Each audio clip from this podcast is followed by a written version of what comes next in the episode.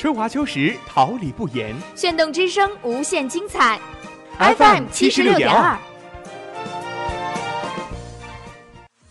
Good morning and good night. I wake up at twilight. 让电波在空中回响，让声音重塑梦想。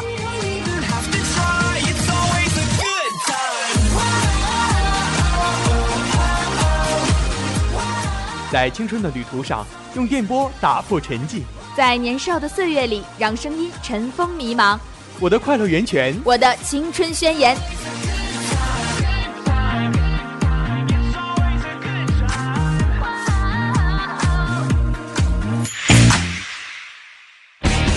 哈尔滨师范大学广播电台，正青春，传递正能量。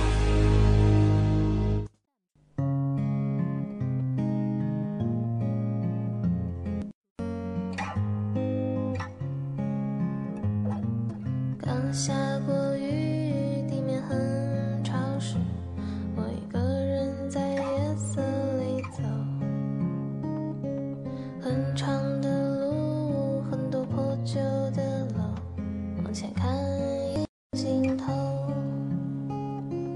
有点害怕，却不会停下。我的勇气。娱乐前沿，感受流行，舍我其谁，心与心的碰撞。影与音的结合，这里是你我的好朋友视听之巅。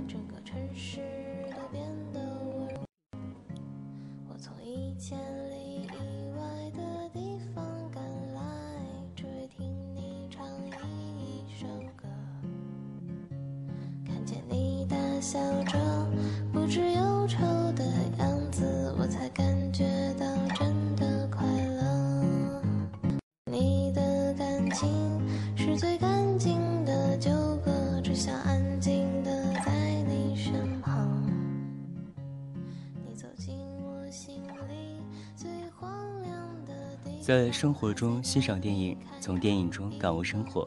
亲爱的同学们，大家好，这里是万广播台，每周日下午与您准时相约的视听之巅。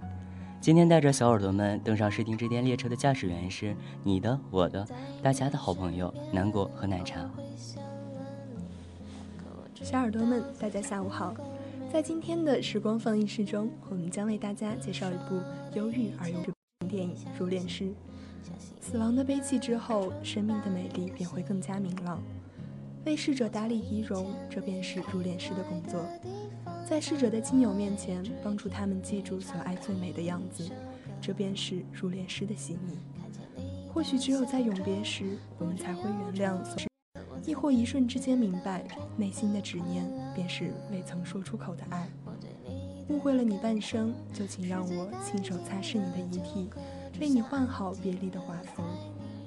孤独的大提琴演奏的正是你最爱的曲子，但这只是一次送行，因为我相信我们世界相见。在今天的 TV 剧好看中，我们将为大家介绍一部悬疑烧脑的英剧《无人生还》。生命中毫无交集的八个人，突然同时收到一份邀请，按照请求，他们动身前往与世隔绝的孤岛。他们还有那里的人，如同诗中的十个士兵一样接连死去。这究竟是谁的阴谋？今天的动漫驿站将为大家介绍一部恬静深沉的动漫《虫师》。他们是住在另一个世界的奇异生物，是最接近生命本源的存在。他们被称之为虫。当虫的世界与人的世界重合时，虫师便会出解决你的困扰。每一种虫，每一个人，都摩擦出了美丽而又奇幻的火花。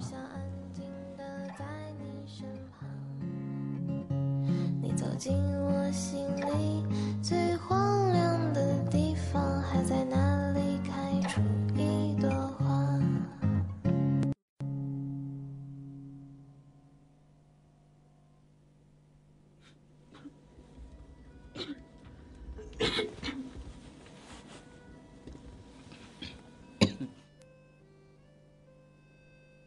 胶片记录生活，梦想照进现实，一切尽在时光放，让已经冰冷的人重新焕发生机，给他美永恒的美丽。只要冷静、准确，而且要怀着温柔的情感。在分别的时刻送别故人，静谧，所有的举动都如此美丽。送别之入殓师。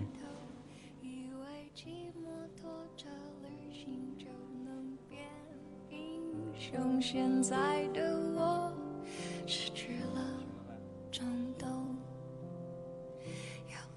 画的人托起金光闪闪的座，亲爱的口本是否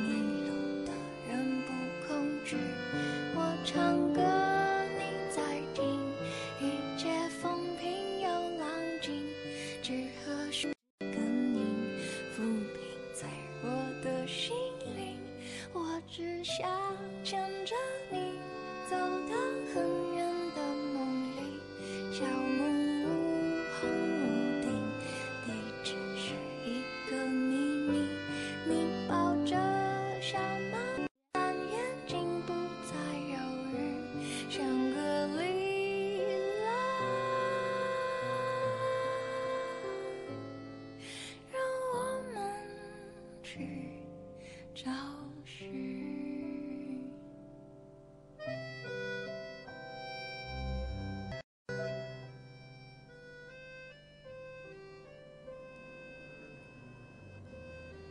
电影《入殓师》由冷田洋二郎执导，本木雅弘、山崎努、广末凉子、吉行和子和替野高丽等联袂出演，改编自青木新门的小说《门纳官夫日记》。影片以入殓师讲述了一个个关于死亡的故事。故事中既有逝去的往生者，又有为往生者打理仪容的入殓师，还有逝者最亲最爱的人们。当入殓师一点点执行纳棺仪式时，亲友是否会怀念往生者的音容笑貌？是否会为这美丽优雅的仪式？我打算迎来人生最大的转折点。但卖掉大提琴时，很不可思议，觉得很轻松，觉得被一直以来的束缚解放了。自己以前坚定不移的梦想，可能根本不是梦想。在交响乐团工作的大武，决定离开东京，回到山形老家。他按照报纸上的信息前去面试想象中的旅行社工作，却阴差阳错成为了往生者的送行人、入殓师。人的命运真是有趣，不知道何时何地会发生什么。初次想象过的职业，大悟内心紧张且忐忑。错过母亲葬礼的他，从未见过尸体，而在社长的诱骗下，拍摄了公司宣传光碟后。并开始跟随社长四处奔走，协助社长完成纳棺仪式。亲眼目睹这优雅平缓的美丽仪式后，他改变了自己，并开始将入殓师作为自己的事业。可却在此时遭到了妻子美香和友人山下的反对。与此同时，大雾与三十年未见的父亲误会日益加深，再见时他们又能否冰释？影片一面讲述着一个个往生者被其亲友送别的故事，淡雅平静又带着丝丝悲伤；一面讲述着大雾生活的点点滴滴，以及他与父亲及妻子的羁绊。不愿记不愿记挂，但却无法放下；内心迁就，却又继续伤。两条线互相交织，生命与亲情共同书写。大悟送别他人，同时也是在救赎自己。可又因为世俗的讥笑，大多数人对入殓师这种职业存在偏见。可目睹过纳棺仪式的人们，却又对入殓师万分感谢。片中出现，又让他们一一化解。可最终剩下的，便是爱的温情。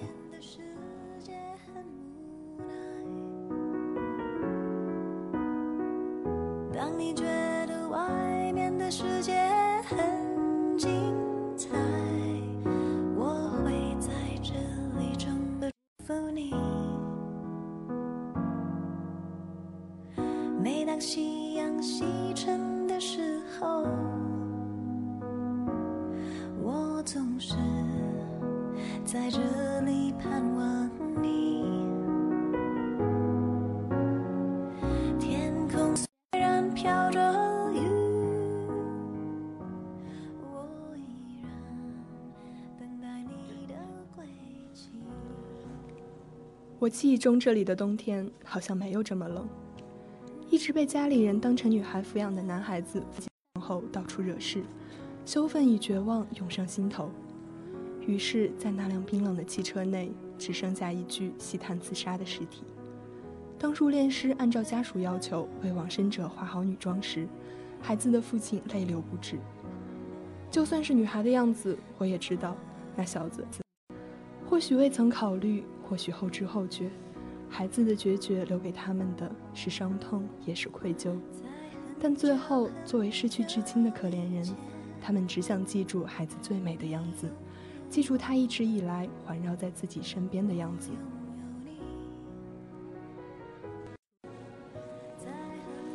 孙女们为逝去的祖母换上她生前一直想穿的长筒袜，往生者安详的沉睡，默许着小辈们的任性。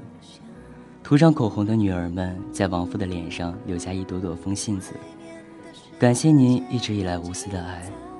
坚毅的望着妻子苍白的脸，在入殓师舞动的双手下渐渐恢复血色，仿佛他还是那个休息在自己枕边的爱人。收不回的眼泪，一滴滴洒在挚爱的手上。多谢你一生的陪伴，愿此时此刻我能记住你最美的永恒。地老天是不忘。逆流而上的鲑鱼拼尽所有的气力，只为征服凛冽的激湍。都是铩羽而归，翻白的肚皮昭告着失败与殒命。若想生，何不随波逐流？只为回到出生的故园。归。大雾的工作被妻子知晓，遭受到了强烈的阻挠。因为他的固执，妻子选择分居。大雾独自靠着栏杆，望着水中的鲑鱼。自己是不是该为了所谓的生活，放弃此刻深切感动自己的工作呢？或许他是自私的，购买了一把昂贵的大提琴，自作主张回到山形，又自作主张成为一名入殓师。但是他看见了生命不同于往的美丽，他愿守护这份离去时的安详。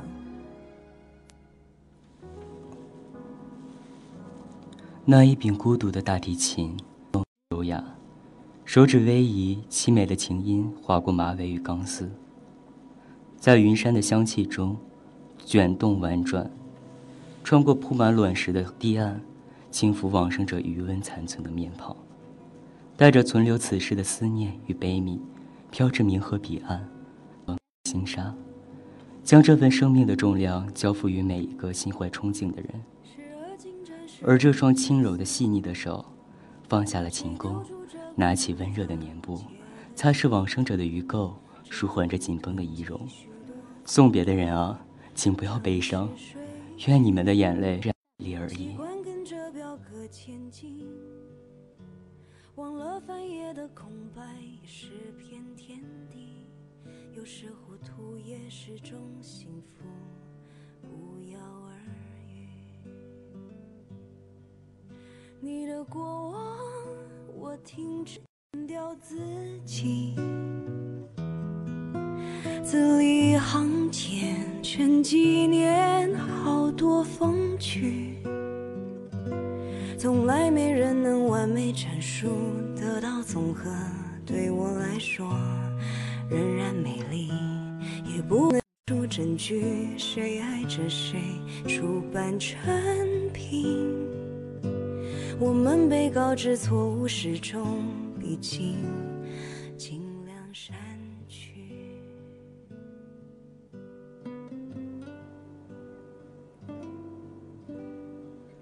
冬天有什么能比得上热水澡呢？澡堂的老奶奶是大屋旧友山下的母亲，儿子一直希望她放弃澡堂去大城市养老，但老奶奶固执己见。有什么能比得上给瑟瑟发抖的人？带去温暖与舒适呢？他舍不得自己经营一生的早晨，每个安逸和善的微笑，舍不得那个与自己相伴的老爷爷。终于，淡黄色的丝巾瘫软在炉火旁，入殓师小林大悟的双手又为老奶奶轻轻系上这份委婉。眼泪啊，你现在能体会他指尖的柔情了吗？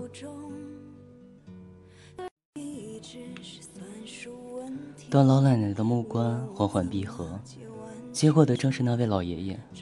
他是殡仪馆的火化员，看着老奶奶安详的睡颜，淡淡的说了声谢谢。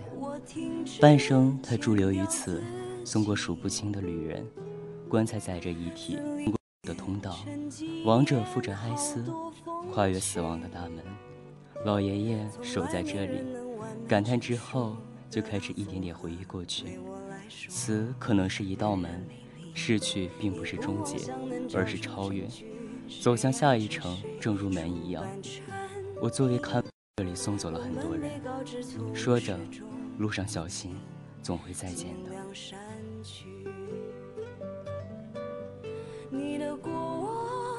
夫妻中总有一个人要先离去，留下来的才是最痛苦的。五年前离世的亡妻是社长的第一个合影。那时起，他便成了一名入殓师。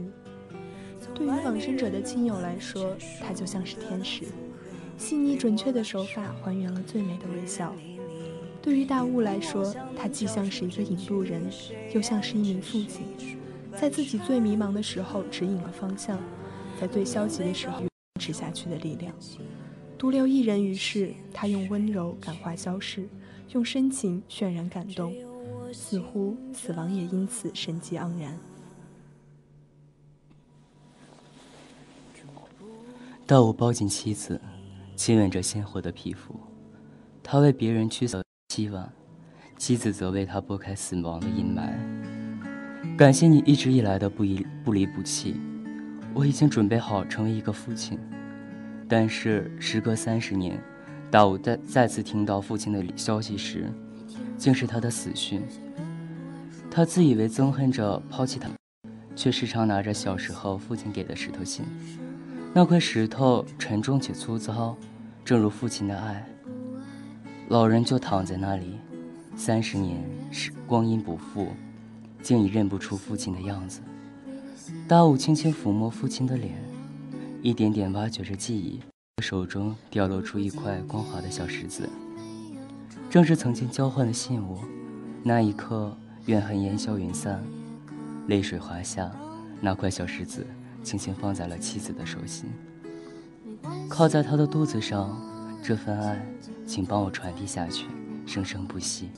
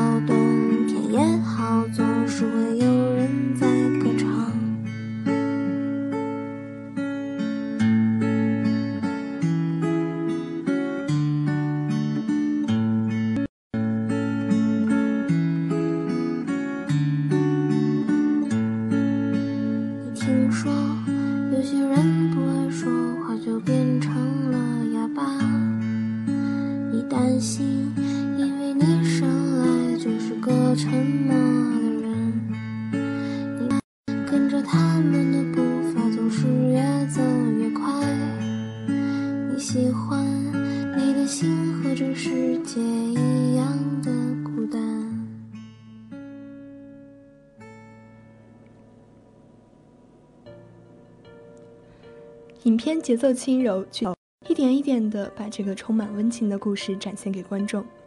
本片配乐由久石让完成，情节与音乐相辅相成，给人以极强的代入感。镜头与角度的切换也堪称典范。小林大悟在绿野边的堤岸上演奏大提琴的这一幕也堪称影视经典。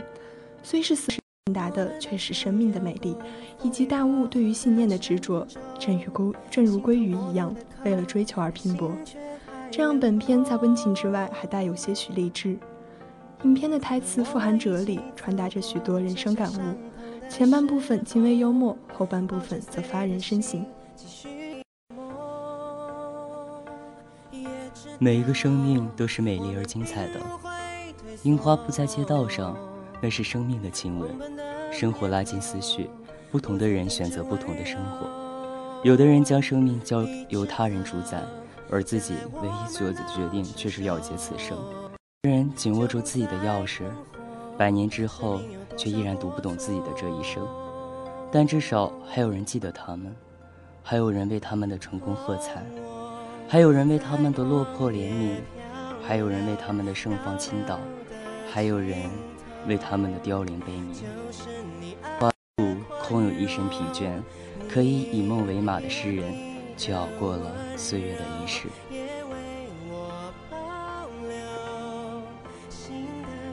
希望记住的都是最美的爱。纵使怨恨了三十年的父亲，当回忆起温暖的笑容时，这天也会云开。悲痛只因再也不见，怀念着过去的美丽，低吟着缠绵的童话。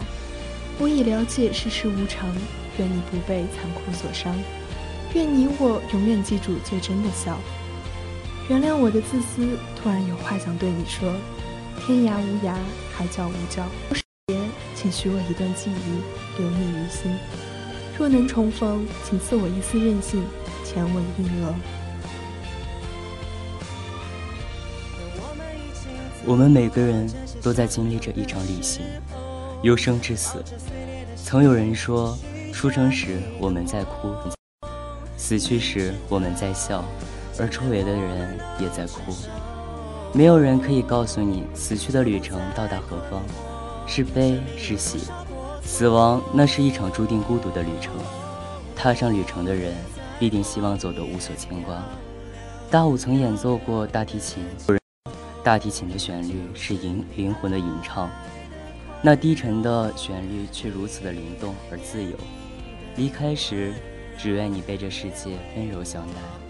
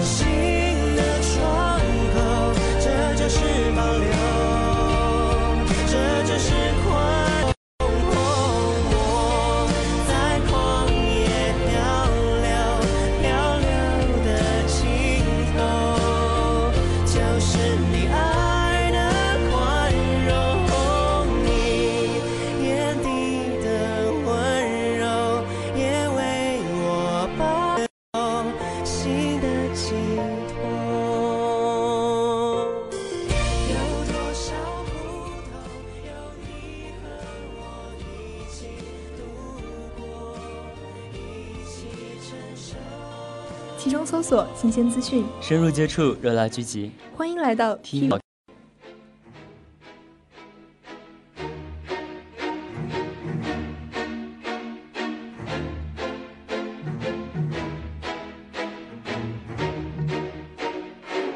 这是众人共谋的一个游戏，啊，或者不应该在我们这里。个个有了又。或是一个编号，还是拥有姓名？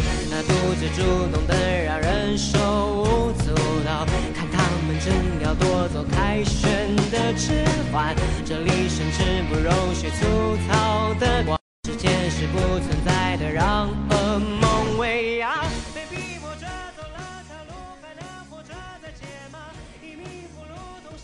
视剧《无人生还》是克雷格·比格洛斯执导的一部英国悬疑类电视连续剧，由查理斯·丹斯和梅夫·德莫蒂主演。该剧讲述了八个接到神秘邀约来到偏远的士兵岛，却又一个个离奇死亡的故事。有趣的是，每个人死去的方式都切合豪宅中随处可见的小事，显然这是一场阴谋。但这场阴谋并非十恶不赦，在场的十人皆是罪人。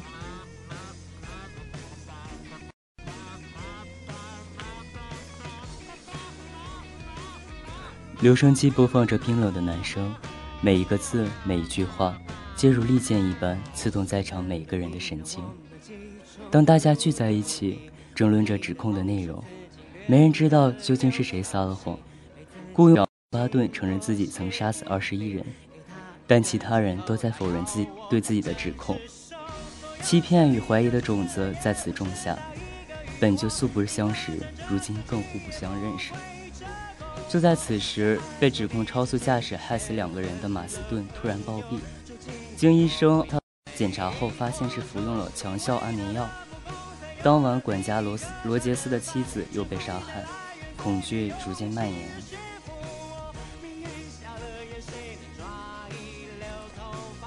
我们都是猎物，隆巴顿这样说。即使深知自己罪孽深重，自己无处可逃。每个人都试图将一张网撕烂，以谋求挣脱。他们用聚集在一起来自我抚慰，可又因与陌生人接近而恐惧。凶手未知，可又在其中。人人都有理由去怀疑，却无人有证据去证明。在这样互相猜疑环境中，谁又能清晰地做做出判断？相依却指责，复杂且多虑。晨曦时，荡漾的海风拂过岩壁，潮汐激荡着沙滩。黑云之下，是枪杀妻子的情。自己的副官麦克阿瑟将军碎裂的头骨，阴暗潮湿的地窖散发独特的霉味，夹杂的血腥是谋杀前任雇主的管家罗杰斯，摊开满地的内脏。嫉妒与背叛，罪孽是何等沉重！以上，愿你们的鲜血。重归于尘，灵魂重归于天，罪孽重归于零。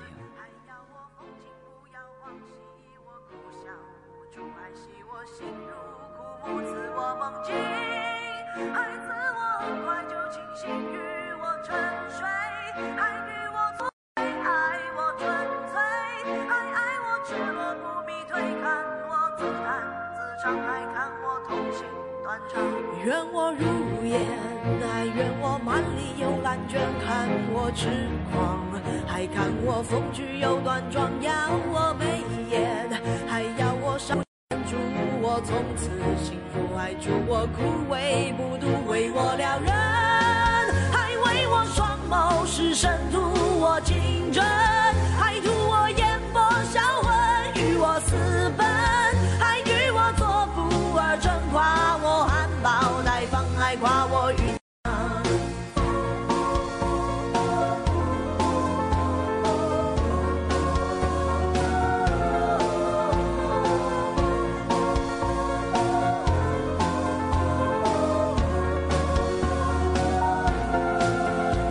梦境，爱自我，与我沉睡，爱与我蹉跎无慈悲，爱我。纯粹，爱爱我赤裸不必对，看我自弹自伤，爱看我。痛心断肠，为我。了然。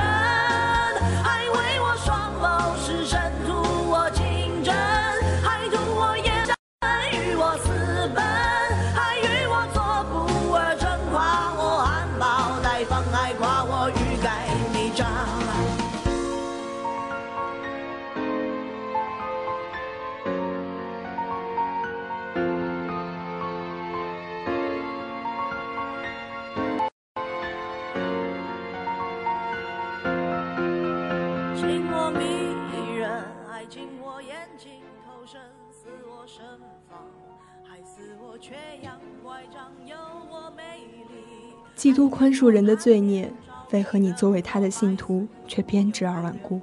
当雨中祈求你的宽恕，奢望你的帮助时，得到的只有不断打下的雨点。一列火车的重量又是怎样？你没有背负过，但却必须背负着一个生命的重量。布伦特女士，一个满嘴真知灼见却娇柔造作的人，是她造成卧轨自杀，但他却是这十人中对自己无罪信念最坚定的一个。当刺穿透你的颈部时，忏悔的感觉并没有调皮的摆脱压抑。或许当感情缺失严重时，虚伪会代替自己。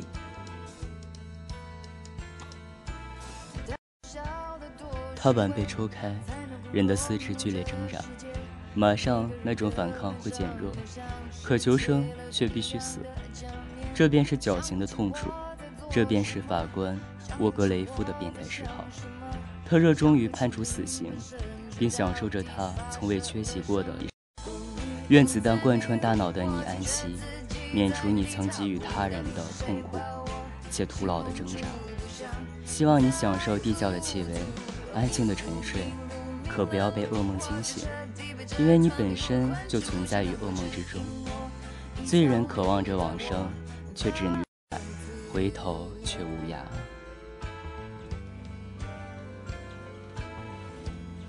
将人殴打致死的受贿警长布洛尔，因酗酒误杀病人的医生阿姆斯特朗，杀死二十一人的雇佣兵隆巴顿，还有为让情人继承家产，害死他的侄子。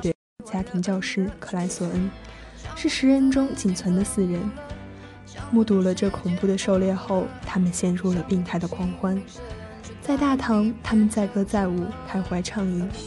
已经近乎疯癫的他们，以这种方式来掩饰自己的崩溃。隆巴顿和卡莱索恩意外，而阿姆斯特朗深夜失踪。可疑的行为让大家认定他就是凶手。当天亮了，网也足够紧了。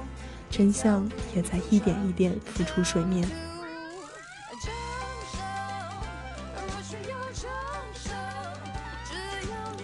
剩下的三个人海滩等待救援，却发现迟迟未到的布洛尔遭人杀害。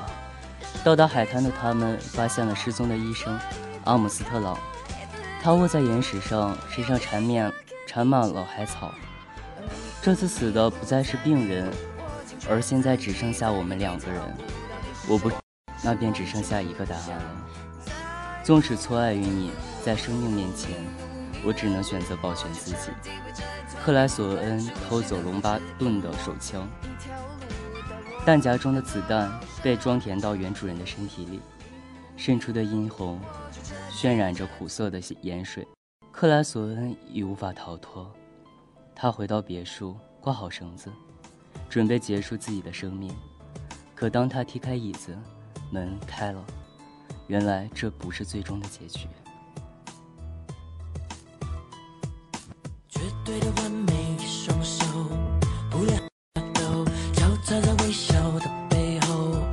暗藏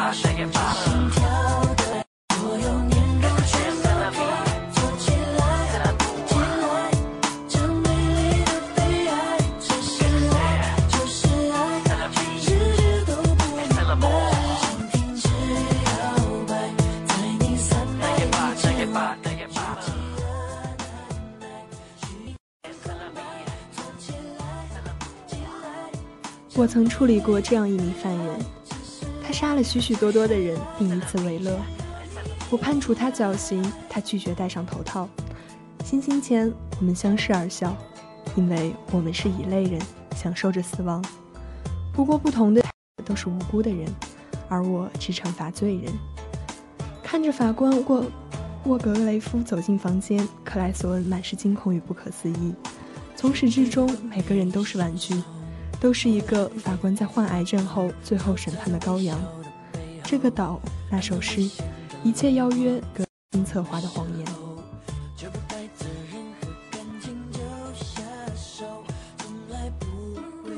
当他们面临真真切切、没有半点虚假的指控时，想到的不是认罪忏悔，而是含糊其辞、慌忙辩解，甚至扭曲事实、倒打一耙。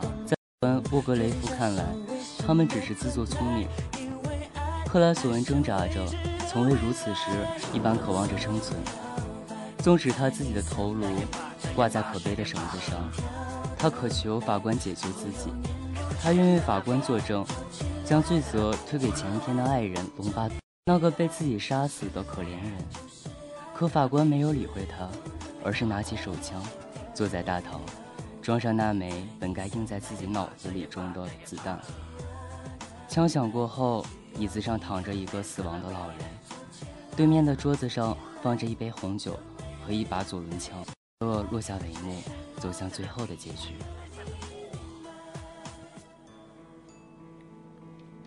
该剧没有俗套的闪回，没有毫无理由的作恶，它以极强的逻辑性吸引着喜爱悬疑的观众，又以其独特而又犀利的思想性提升着自己的高度。在该剧便是人性的哲学。不必去猜测究竟谁才是真正的凶手，每个人的故事都引人入胜。在结尾处，我们终于了解了克莱索恩的真实过去和法官沃格雷夫的疯狂审判。该剧在细节处表现出的种种和这一切有关人性的抨击与叹息。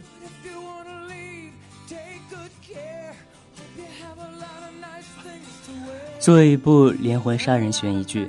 本剧不同于其他类型的同类产品，并没有把重心放在讲解杀人的过程上，而是更深层次的去探讨和审判每个人所缺陷。我们可以把每个人看作是一种代表，而法官是以一种极端而又华丽的方式，惩治了包括自己在内的十宗罪行。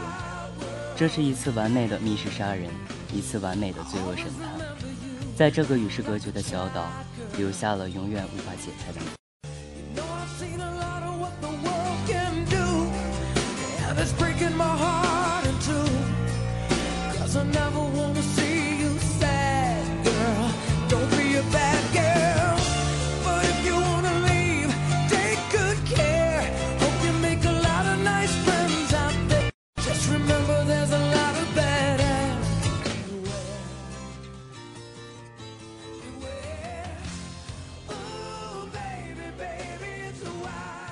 最经典的动漫人物，最精致的幕后制作，欢迎走进动漫驿站。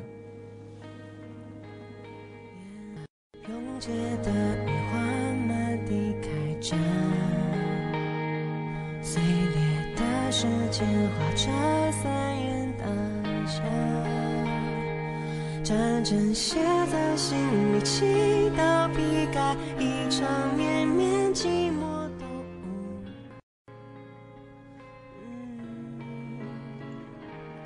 物转星移，花开花落，周而复始，生生不息。但今夕已非昨日，然今日花儿花容依旧，清新且淡雅的漂泊之重诗。眼睛里白里站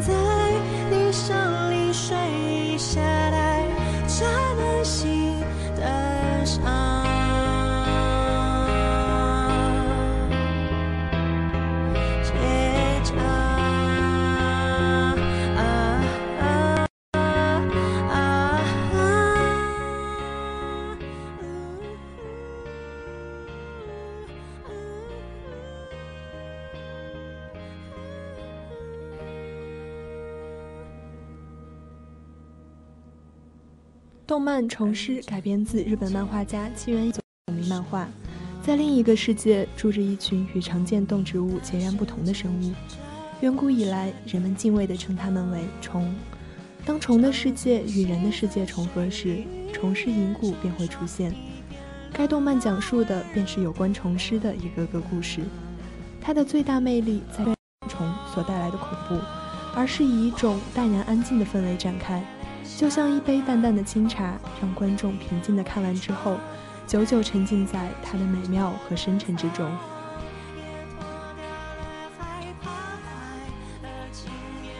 它的第二个魅力是故事中的被茂密森林覆盖的大山，石板铺成的山中之路，古老的村庄，古装的人物，所有的元素都让人呼吸到大自然的清新，感受到大自然的广博之美。宁静寂寥的风，卷走缠绵的烟丝，黯然飘散，化作梦气。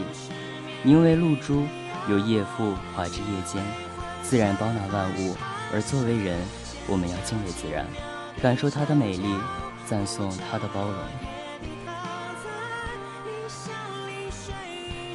不同于市面上大部分动漫，本作并未以热血或萌，相对来讲也没有一个足大足够宏大的世界观，而是仅仅由一个个深沉宁静的故事组成。这是一部在商业动画充斥市场时出现的一部风格迥异的清新之作，感觉上类似夏目友人帐。人们也时常将两部作品相比，相比之下，女性的情节多了些深情的自白，淡然之处显瑰丽，平静之中藏深意。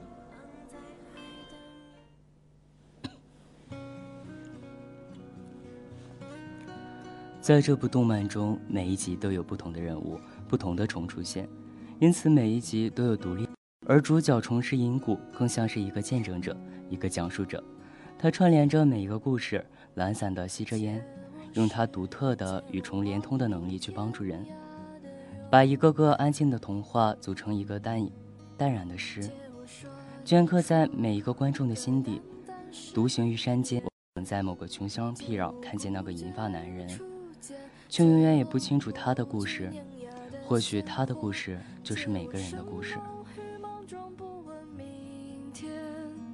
借我一束光照亮暗淡，借我笑颜灿烂如春天，借我杀死庸碌的情怀，借我纵容的悲怆与哭喊，借我怦然心动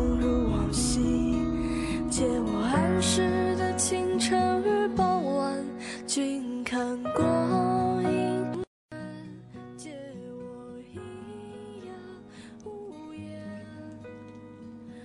当你合上眼睑，可曾看见生命源头的光河？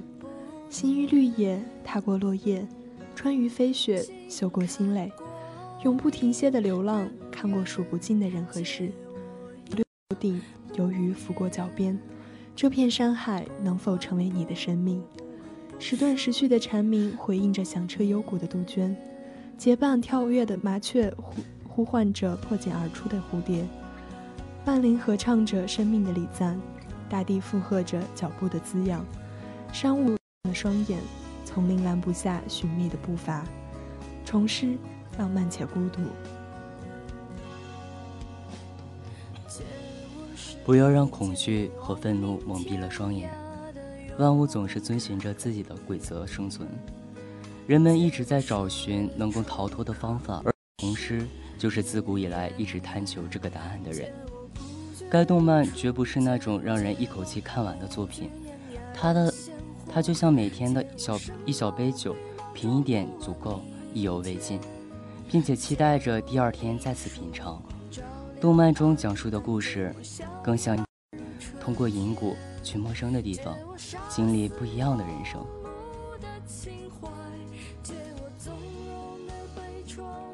反思漂泊与追寻，其实是对陌生环境充满惧怕。每一次选择在陌生的地方重新开始，就像是把之前脚受的脱尽，然后重新开始打磨节俭，最后终于重新如鱼得水。虽有阴晴圆缺，步伐却不曾停顿。烟火成雾，伴里春花。行者为这世界之美而称赞，为自身之倔强而喜悦。光影流转，生命所有的痛都痊愈结痂，所有的笑都开展生花。浪迹的终点停在日落下宁静的指尖。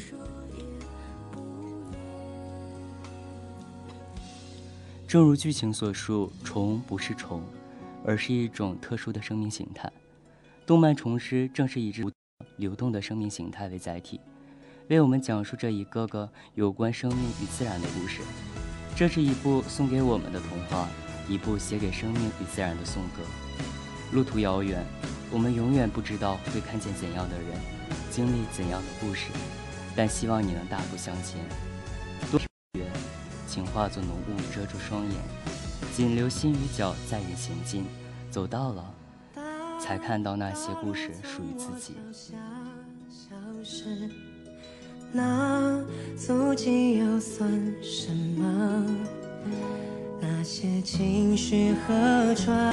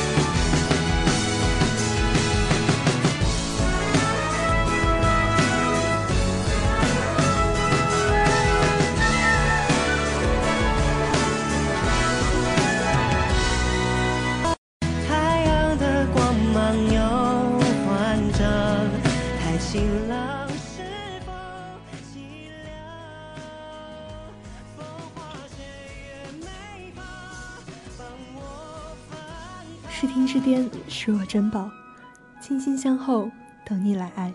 聚光总是如此短暂，以至于不知不觉又来到了这个要说再见的时刻。我会永远相信最后一片落叶节目的最后，让我们来感谢一下忙碌在直播间的监制彭天琪，还有小耳朵们的亲情守候。本期编辑徐淼，技术录音李贤玉、秦源。以及综合办公室于淼，我是你的大家的好朋友南果，我是你的大家的好朋友奶茶，让我们下期视听之巅再见。